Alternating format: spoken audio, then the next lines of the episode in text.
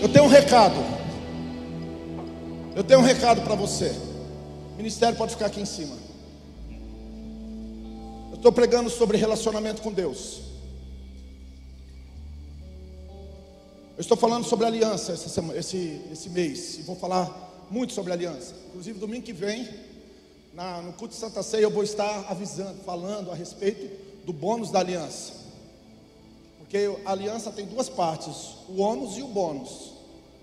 Hoje eu falei sobre o ônus, eu vou te dar uma pincelada do que é o ônus. Quais são os seus deveres? O que que pede de você que quer viver uma vida em aliança com Deus? Gênesis capítulo 12, versículo 1 em diante diz assim: Quem está aí com a Bíblia, diga amém.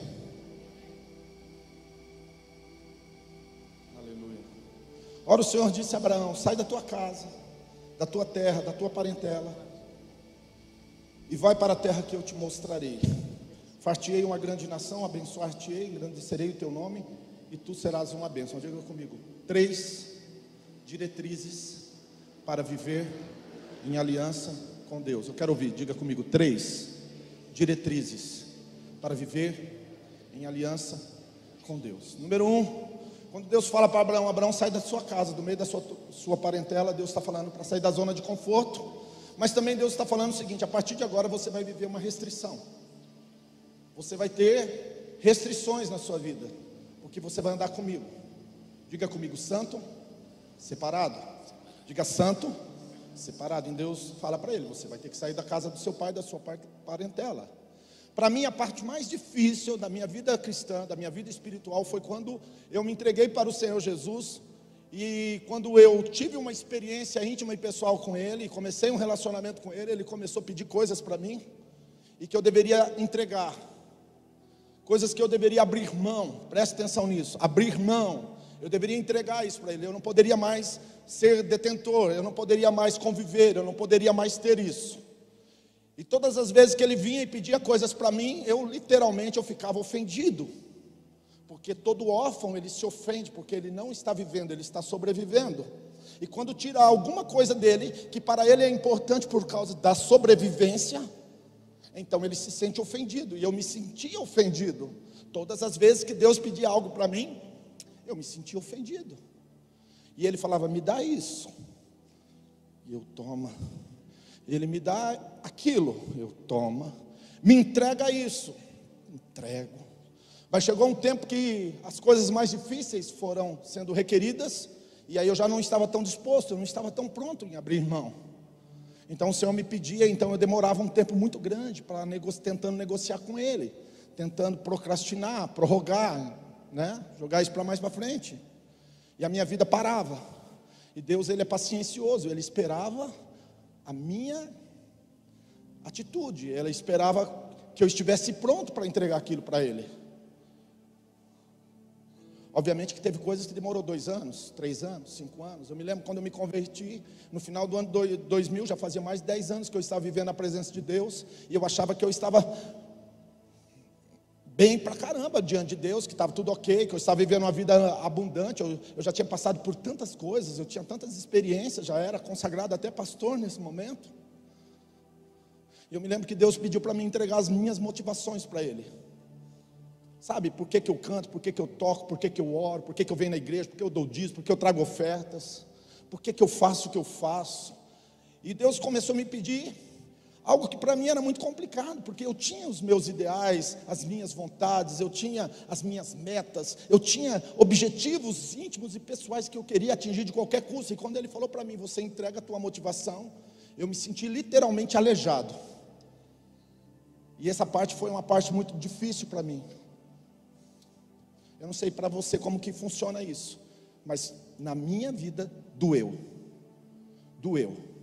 É uma dor que é, um, é, é, uma luta entre a carne e o espírito, e você tem espasmos, você tem dor de cabeça, você tem náuseas, você passa dias e dias e dias desmotivado, com cara de bundão. Só acontece isso comigo, né? E aí eu me lembro muito bem que um determinado momento eu falei: Não, eu estou pronto para entregar. E aí, quando eu entreguei para Deus a minha motivação, Então ele começou a trabalhar de uma forma mais íntima e pessoal. Eu comecei a viver um novo nível de revelação, a nível de Bíblia, a nível de vida, a nível de ministério, a nível de tudo. Mas isso por si só ainda não estava pronto. Mas era um nível muito adiantado daquele que eu estava até então, porque motivação é uma coisa muito séria, são razões. São crenças que nós construímos ao longo da nossa vida e que de repente Deus fala: você vai ter que abrir mão dessa crença. Quem está comigo, diga amém. Então, Abraão, ele foi chamado, ele morava numa cidade chamada Ur. Ur dos caldeus. Ele tinha 50 anos de idade. E ele ficou na dele. 25 anos depois, Deus visita Abraão de novo e diz para ele: Abraão, sai da tua casa, do meio da tua parentela, vai para o lugar que eu vou te mostrar. E Abraão obedece, porque nesse momento o pai dele tinha morrido. Ou seja, ele negociou até o último minuto. Obviamente que tudo que você procrastina, tudo que você prorroga, obviamente que isso vai ter a implicação no resultado futuro. Por isso que se você tiver que tomar uma decisão, tem que tomar hoje. Não vale a pena. Abraão, ele ouviu e ele falou: "Agora eu estou pronto, então eu vou". Ou seja, restrição, agora eu consigo viver com isso. Vou abrir mão. E ele foi. E a Bíblia diz assim: "Eu vou te mostrar a terra onde você vai vai morar? Aonde que será a tua pátria? Isso fala de fé. Fé não é um sentimento. Fé não é uma emoção, fé é um entendimento, é uma compreensão, é um raciocínio, é um, algo lógico que você entende e por isso você vive isto, não, não importando as implicações que pode vir pós prática da sua fé, porque você está confiado. E sabe, uma das coisas que eu aprendi logo cedo, que nós em toda a nossa história, preste bem atenção, eu não vou me prorrogar nessa mensagem de hoje, eu vou ser muito sucinto, muito direto. Uma das coisas mais complexas na vida de um indivíduo é que todo o momento da sua vida ele é bombardeado por situações aonde leva ele a não confiar em nada, Deus verdadeiro, Deus criador. E, esse, e, esta fé e essa crença na verdade absoluta, para quem não entende, esta é a verdade absoluta que só há um Deus e um só Criador. Esta é a briga das brigas. E o que, que acontece? Abraão confia. Mas muitas pessoas que estão ouvindo nessa noite carregam traumas, traições, crises, agressões que vai impedir, vai te bloquear, vai te travar em confiar. Você não confia nem no seu pai, nem na sua mãe, nem no seu irmão, nem no seu pastor, nem ninguém. Isso é normal, porque você em toda a sua história, você em algum momento, em algum nível, você está sendo lesado. E Deus chamou Abraão e falou: Abraão, você vai ter que aprender a viver por fé. E a Bíblia diz em Hebreus capítulo 11, versículo 1: Ora, a fé é o firme fundamento das coisas que não se veem e a convicção das coisas que se esperam. Ou seja, meu querido, você vai ter que provar e ver que Deus é bom, que Ele é fiel. Provar e ver que Deus é bom e fiel. E na mesma e na mesma medida que você vai provar que Deus é bom e fiel em Jesus Cristo, todas essas coisas, Ele também vai provar você, a sua fé vai ser provada. E essa é a parte que muitas vezes nós queremos ignorar. Mas se você quiser viver a plenitude de tudo que Deus tem na tua vida, te prepara, porque você vai ser provado. Então, número um, restrição. Número dois, andar por fé. E agora eu faço menção do tripé, do terceiro ponto, para quem quer viver uma vida em aliança com Deus. Você vai ter que viver como se você já fosse dono de tudo.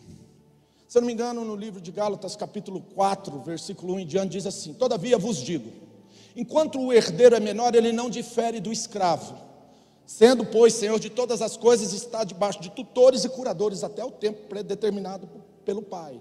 Mas vindo a plenitude dos tempos, o herdeiro se transforma em filho proprietário, dono. Então, enquanto você for infantil, você nunca vai entender que você é filho do dono de tudo. Você nunca vai entender que o teu pai é o criador. Você sempre vai viver como que se você não tivesse nada e não pudesse nada. Mas quando você conhece teu pai, você descobre que você tem tudo e pode tudo. E o Paulo, quando ele fala a respeito dessa, dessa, desse potencial que nós temos, ele diz: Olha, todas as coisas me são lícitas, mas nem todas me convêm. Ou seja, eu não vou me deixar amarrar e me prender por nenhuma delas. Porque existe um motivo, existe um alvo, existe um porquê. Ele fala: Eu quero ganhar é Cristo. Ou seja, todo esse empoderamento que Deus deu para você aponta para Jesus, para Jesus. E agora você vai ter que viver sendo um canal de bênção aonde você estiver. Hoje eu estava almoçando com a galera e nós estávamos conversando. Aliás, desculpa, perdão. Antes do almoço eu tive um momento de gabinete com um casal e eles me disseram: Nós carregamos algo que o Senhor nos tem ensinado aqui na igreja. E eu falei: O que, é que vocês carregam? Eles disseram assim para mim: O Senhor sempre fala que tem três tipos de pessoas: pessoas que têm problemas, pessoas que são problemas e pessoas que resolvem problemas. As pessoas que querem viver em aliança com Deus, elas literalmente elas, elas fazem uma transição das pessoas que são problemas. Você é o problemático. Sinto te informar, meu irmão, você não vai receber mais atenção porque você é o probleminha da casa, não. Te... Vou pegar leve. Mas sim direita, vai, cara. Se você é uma pessoa que você acha que você vai receber toda a atenção do mundo porque você é um probleminha, joga fora esse probleminha, porque não vai dar certo, não vai funcionar comigo, porque eu conheço meu pai. Eu tenho paternidade na minha vida e a gente não funciona dessa forma aqui. Quer chamar atenção, chama atenção pelo coração altruísta, pela empatia, pelo serviço, pela doação. Tem pessoas que têm problemas. E você tem que entender o seguinte: que o manual de resolução de problemas é a Bíblia, é a palavra. Conhecereis a verdade, a verdade vos libertará. João 8,32. Em João 8,36 diz: Se o Filho vos libertar verdadeiramente, sereis livres. Ou seja, foi para a liberdade que Cristo vos salvou, que Ele vos libertou. Então, para quê? Para que você seja bênção. Porque se você quiser viver uma vida com aliança em Deus, você tem que aprender a ser bênção onde você serve, aonde Deus te plantou. Eu não creio em pessoas, meu querido, que retêm. Sabe, eu não creio em pessoas que no momento da dor, da crise, da dificuldade, ao invés de produzir bons frutos, ela nega o seu fruto. Eu me lembro um dia que eu estava conversando com o engenheiro agrônomo da Emater e ele me disse uma coisa que marcou minha, o meu entendimento. Ele disse assim: Sabe, Jaquenilson, às vezes um pé de coco não quer dar coco. Sabe o que você faz? você faz um buraco em volta e coloca sal. Porque na medida em que ele começar a receber muito sal na sua raiz, ele vai começar a liberar os frutos, porque ele tem na sua natureza, já ele traz no seu DNA a, a questão de perpetuar a sua espécie. Então ele vai ter que dar fruto. Mas tem pessoas que são ao contrário, quando as crises vêm, elas pensam que porque estão retendo seus frutos, ela, alguém vai ficar com, sei lá, com dozinha dela e ela vai receber algo que ela deveria receber porque não tem ainda. E eu quero te dizer o seguinte, meu amado: não importa o que esteja acontecendo na sua vida, você tem que ser bênção em todos os níveis, em todos os momentos, em todas as horas. Você tem que ser uma pessoa que carrega a glória de Deus, a identidade de Deus. Você tem que ser a pessoa que faz a diferença onde Deus te planta. Você tem que fazer a diferença onde Deus te colocar. Você tem que criar um ambiente, uma atmosfera espiritualmente sadia, saudável, para que as pessoas possam conhecer a Deus. A palavra de Deus diz: quando Cristo for levantado, Ele atrairá a si as multidões, enquanto Cristo não for levantado através de você, com uma vida que expõe, uma vida que exterioriza quem Cristo é, através de um coração bondoso, amoroso. Esquece, você ainda não está pronto para viver bênção, você ainda é da turma do me dá, me dá, e esta não é a ideia central, não é a ideia original de Deus para a sua vida. Você não tem que vir na igreja como sendo uma tábua de salvação. Hoje eu vou na igreja porque eu preciso buscar uma bênção para a minha vida. Não, tu tem que vir na igreja porque você recebeu Jesus, Jesus mudou você, ampliou os teus limites, abençoou você em todos os níveis e você tem algo para celebrar, para comemorar, porque essa é a ideia de Deus, é a centralidade do Evangelho. Jesus, Ele veio dar vida e vida em abundância. Então você vem na igreja para ser bênção. Você levanta de manhã cedo para trabalhar, para ser bênção. E tudo que você fizer, você vai glorificar o Pai. Foi isso que Jesus fez e é isso que nós devemos fazer. Mas se você não quer viver isso, meu amado, sinto lhe informar, você está funcionando errado. E quem funciona errado, por consequência, tudo vai dar errado. Sabe, tem muitas pessoas que querem viver algo extraordinário mas eu vejo que eles têm um problema de funcionamento. Eu vou te dar uma dica para você. Pensamento gera crenças. Crenças gera comportamento. Comportamento gera cultura. Se você não mudar a tua forma de pensar para cambiar, para trocar crenças que não estão funcionando, você vai continuar com os comportamentos errados. Não adianta querer colher uma coisa se você tem plantado outra. Porque a semente que você está liberando, o comportamento que você está dando como testemunho, vai criar a tua realidade, o teu desígnio. E nem Deus vai poder fazer nada por você. Ser tu uma benção. Ser tu uma benção. Então o tripé de andar em aliança. Número um, você tem que aprender que não dá para viver casado com uma mulher levando vida de solteiro e uma mulher casada não pode querer estar casada com um homem levando vida de solteiro. Não vai dar certo. De vez em quando tem umas, umas pessoas que querem viver uma vida de solteiro estando casado. Acaba mal, a aliança quebra, para.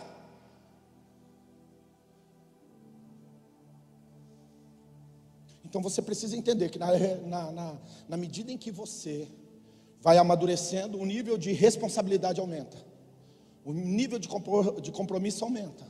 Na medida em que você vai crescendo, aumenta-se os deveres, diminui seus direitos e você não tem problema com isso, porque você é uma pessoa madura. Número dois, você tem que entender que não existe nada mais poderoso na face da terra do que a tua fé.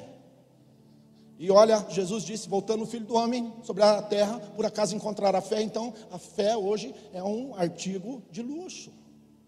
É um artigo que está raro. E eu quero te perguntar: você tem fé? E último, será que você é tudo isso que você pensa que você é? Será que você é tudo isso que você diz que você é? Ou você é apenas um falastrão, um falastrona? O nível de fruto que você produz, o nível de intimidade, relacionamento, de restrição, de fé, vai determinar o quanto você é bênção. E não tem como viver não sendo bênção. Jesus não veio para ser, ser servido, ele veio para servir. Grava essa aí. Jesus, ele veio para servir. Jesus disse assim: se você quiser ser o primeiro, você tem que ser servo de todo mundo. Quer viver em aliança? Quem quer viver em aliança? Diga: Este é o ônus da aliança. Se coloque de pé.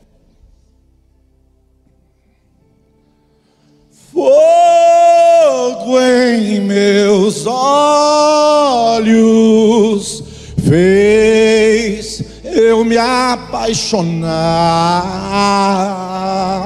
queimou todos os outros amores, queimou todos os outros amores. Fogo você.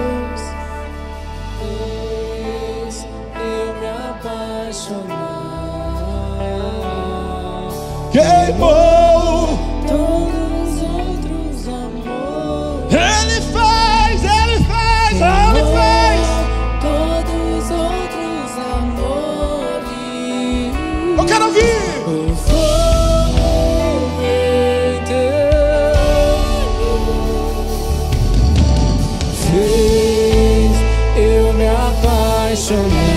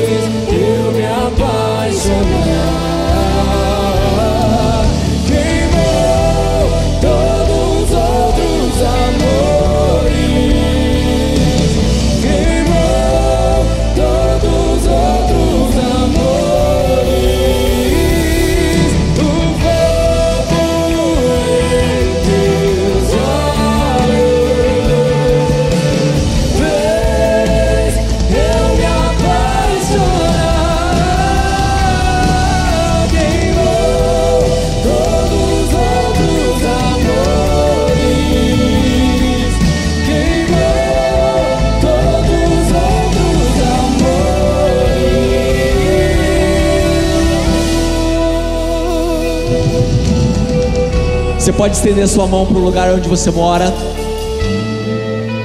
Nós estamos finalizando a nossa sessão. Vamos orar. Senhor Jesus, obrigado por essa noite. Obrigado pelo depósito espiritual que o Senhor fez nas nossas vidas. Obrigado porque é o alimento da semana.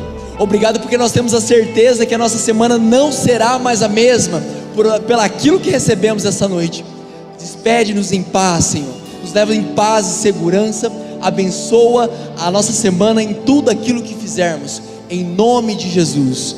Amém. Semana que vem tem a, o último bônus aí da nossa mensagem de aliança. Você não pode perder. Vejo vocês até a próxima sessão. Deus abençoe vocês.